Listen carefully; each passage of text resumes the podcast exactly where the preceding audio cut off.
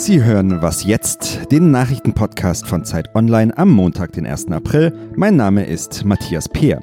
Wir sprechen heute mal wieder über den Brexit und darüber, wie Brasilien sich militarisiert. Zuerst aber die Nachrichten. Mehr als 20 Jahre lang hat in der türkischen Hauptstadt Ankara die AKP und deren Vorgängerpartei regiert. Jetzt muss die Partei von Stadtchef Recep Tayyip Erdogan offenbar das Rathaus räumen. Die Oppositionspartei CHP liegt bei der Kommunalwahl vorne. Ungefähr 90 Prozent der Stimmen sind ausgezählt. Auch in anderen Großstädten gibt es Niederlagen für Erdogan. Zum Beispiel in der Touristenstadt Antalya. In Istanbul ist das Zwischenergebnis extrem knapp. Da liegt der Kandidat der AKP nur um ein paar tausend Stimmen vorne. Gewählt worden ist auch in der Ukraine. Bei der Präsidentenwahl dort liegt laut Prognosen und ersten Ergebnissen der Schauspieler Volodymyr Zelensky vorne. Er wird jetzt wohl am 21. April gegen den Amtsinhaber Petro Poroschenko in einer Stichwahl antreten. Seit Monaten wird in Deutschland darüber diskutiert, wie man die Organspende neu regeln könnte. Heute stellt eine fraktionsübergreifende Gruppe um Gesundheitsminister Jens Spahn einen ersten Gesetzesentwurf vor. Spahn ist für die sogenannte doppelte Widerspruchslösung. Diese sieht vor, dass grundsätzlich erst einmal jeder als Organspender gilt, solange er dem nicht offiziell widersprochen hat. Außerdem soll im Fall einer möglichen Organspende nach einem Hirntod auch der nächste Angehörige des Patienten in die Entscheidung einbezogen werden. Redaktionsschluss für diesen Podcast ist 5 Uhr.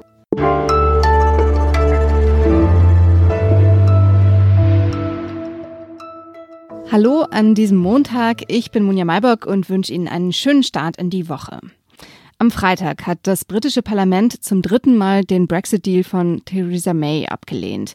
Damit wird ein ungeregelter Austritt Großbritanniens am 12. April immer wahrscheinlicher.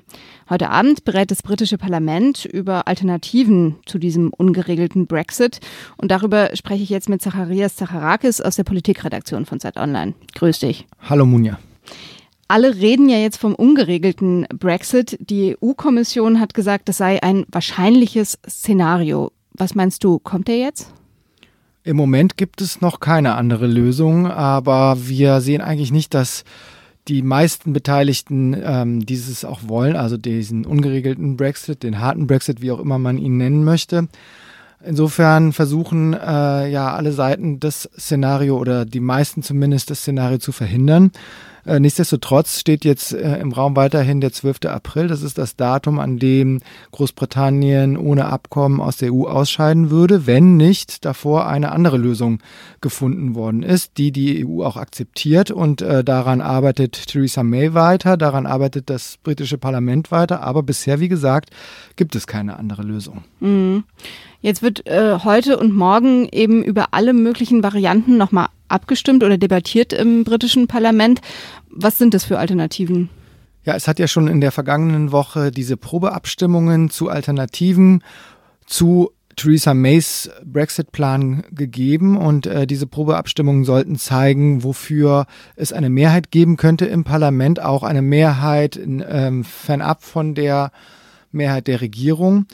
Und äh, die Varianten, die schon in der vorigen Woche die meisten Stimmen bekommen haben, waren zwei. Eine Variante ist äh, die Variante Zollunion mit der Europäischen Union und es ist sehr wahrscheinlich, dass dies äh, heute an diesem Montag nochmal zur Abstimmung gestellt wird. Also das wäre dann eine engere Anbindung an die Europäische Union als die die im Vertrag äh, vorgesehen ist. Die EU würde eine solche Variante auch befürworten. Nur dagegen sind äh, die Konservativen im britischen Parlament, die ja eher auch äh, in Teilen zu einem harten Brexit tendieren. Ähm, genau. Und jetzt ist die Frage, ob im Parlament es eine Mehrheit gibt für so ein, eine solche Variante, die eben nicht besteht aus dem, den Parteien der Regierung im Moment. Mhm.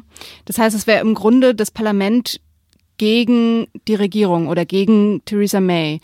Ja, im Endeffekt, im Endeffekt könnte sich eine Mehrheit bilden ähm, aus allen Parteien eigentlich, außer den Tories, also den Konservativen.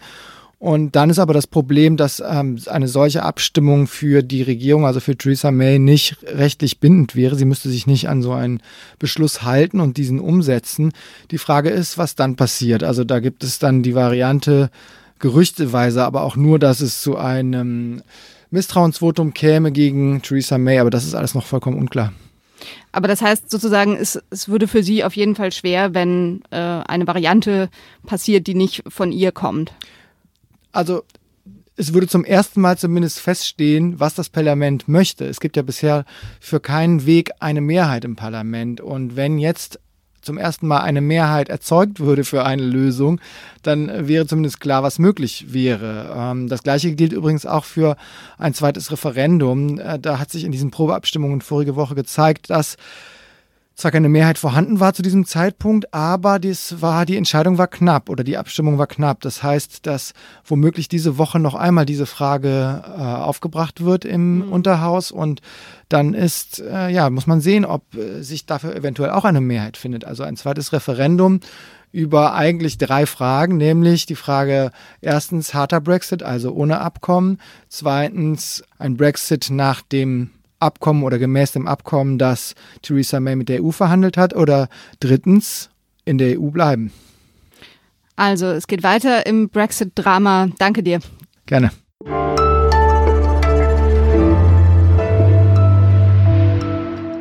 Und sonst so?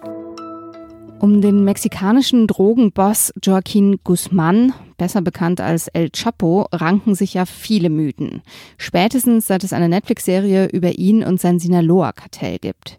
Nun sitzt El Chapo in einem Hochsicherheitsgefängnis in New York wegen Drogenschmuggel, Geldwäsche und unzähligen Morden. Vielleicht war es die Isolation, vielleicht die einfarbigen Gefängnis-Overalls. Jedenfalls will El Chapo nun sein eigenes Modelabel gründen. Die Sportbekleidung, Baseballcaps und Jeansjacken sollen als Logo seine Unterschrift tragen. Den Vertrieb übernimmt seine Ehefrau. Sie glauben, das ist ein Aprilscherz? Nö. Die erste Kollektion soll schon im Sommer erhältlich sein.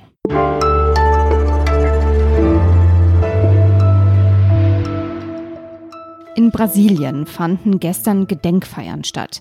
Jair Bolsonaro, der neue Präsident, hatte die angeordnet, um an den Jahrestag des Militärputsches zu erinnern.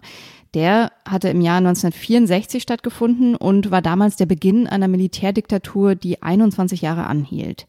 Und dieser neue Gedenktag, der ist nicht das einzige Zeichen dafür, dass sich Brasilien militarisiert. Darüber spreche ich jetzt am Telefon mit Thomas Fischermann. Er ist Zeitredakteur in Südamerika. Grüß dich, Thomas. Hallo. Ja, hallo. Wie waren denn die Reaktionen auf, diesen, auf diese Ankündigung von Jair Bolsonaro? Ja, das ist natürlich schon ziemlich, ziemlich hart. Das ist ein ziemlicher Bruch mit der Tradition Brasiliens, äh, wo in den letzten Jahrzehnten ja auch ähm, eher Gedenktage gemacht wurden, um der Folteropfer zu gedenken im Land, um ähm, der vielen Ungerechtigkeiten zu gedenken, die durch die Militärdiktatur geschaffen wurden. Und jetzt äh, stellt sich einer hin und sagt, das Militär soll die Sache begehen. Äh, Jair Bolsonaro ist immer schon ein Fan äh, so einer verklärten Sicht auf die Militärdiktatur gewesen. Er hatte auch eine gewisse Unterstützung, aber ähm, es löst doch bei den breitesten Bevölkerungsschichten Befremden aus. Welche Anzeichen gibt es denn noch, dass Brasilien ja, sich zunehmend militarisiert? Ja, es sind so unheimlich viele Militärs jetzt äh, in der Regierung. Der Präsidentenpalast ist fast nur noch voll mit Militärs, auch wenn man da jetzt ist äh, und es eine Pressekonferenz gibt oder äh, man sich das einfach mal so anschaut, wer da rein und raus geht, da sind schon sehr viele Uniformierte. Und äh, das äh, hat Bolsonaro so gewollt. Er hatte einen Planungsstab von Militärs, von großteils früheren äh, Militärs, aber einigen Aktiven auch, die ihm die Regierung so zusammengebaut haben, zum großen Teil. Äh, es gibt auch andere Fraktionen, es gibt so Wirtschaftsliberale in seiner Regierung es gibt äh, Leute, die eher so kulturkonservative sind, weil die Militärs haben einen sehr, sehr starken Einfluss dort. Und das merkt man dort, das merkt man auch an Entscheidungen, die gemacht werden. Es sollte gerade zum Beispiel die Rentenversicherung reformiert werden in Brasilien, das wird ein großer Kampf werden. Das war sein großes Wahlkampfversprechen, oder? Ja, genau, und zwar an die Wirtschaft. Ne? Damit es der Wirtschaft mal wieder ein bisschen besser geht, sollen diese unheimlich teuren Renten, die hier ausgezahlt werden, oder Pensionen, korrekterweise gesagt, die sollen ein bisschen eingedampft werden. Äh, da sind dann gleich mal die Militärs von ausgenommen worden. Die kriegen nochmal ein extra Gesetz. Man merkt es an solchen Dingen. Bolsonaro ist ja auch in alle möglichen Korruptionsskandale verwickelt. Ähm, ein Sohn von ihm soll mit kriminellen Milizen zu tun haben. Ähm, auch die Wahlkampffinanzierung ist unter Verdacht, dass da Dinge nicht mit rechten Dingen zugegangen sind. Ähm, könnte ihm das gefährlich werden? Ja, ich denke schon, er hat unheimlich viel äh, Kapital eingebüßt. Er ist ja als Sauermann angetreten, als äh, äh, jemand, der mit der ganzen alten Politik aufräumen wird und äh, äh, rechtschaffen regieren wird. Es gab viele seiner Anhänger, die haben selber gesagt, na ja, der ist ähm, Der ist ein Großmaul. Der wird vielleicht nicht ganz so viel auf die Reihe bringen, wie er verspricht, aber er ist zumindest jemand mal ganz anderes. Er ist nicht so korrupt wie bisher die Politiker hier und deswegen wählen wir ihn trotz seiner Fehler.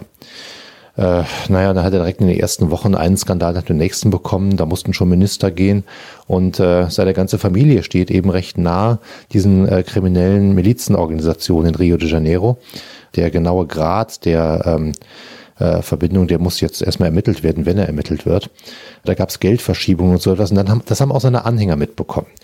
Und äh, da sinken die Zustimmungswerte im Augenblick. Also, die Zustimmung für Jair Bolsonaro sinkt. Heute ist er drei Monate im Amt. Danke, Thomas. Und das war's für heute bei Was Jetzt. Sie können uns wie immer per E-Mail erreichen. Die Mailadresse ist wasjetzt.zeit.de. Tschüss.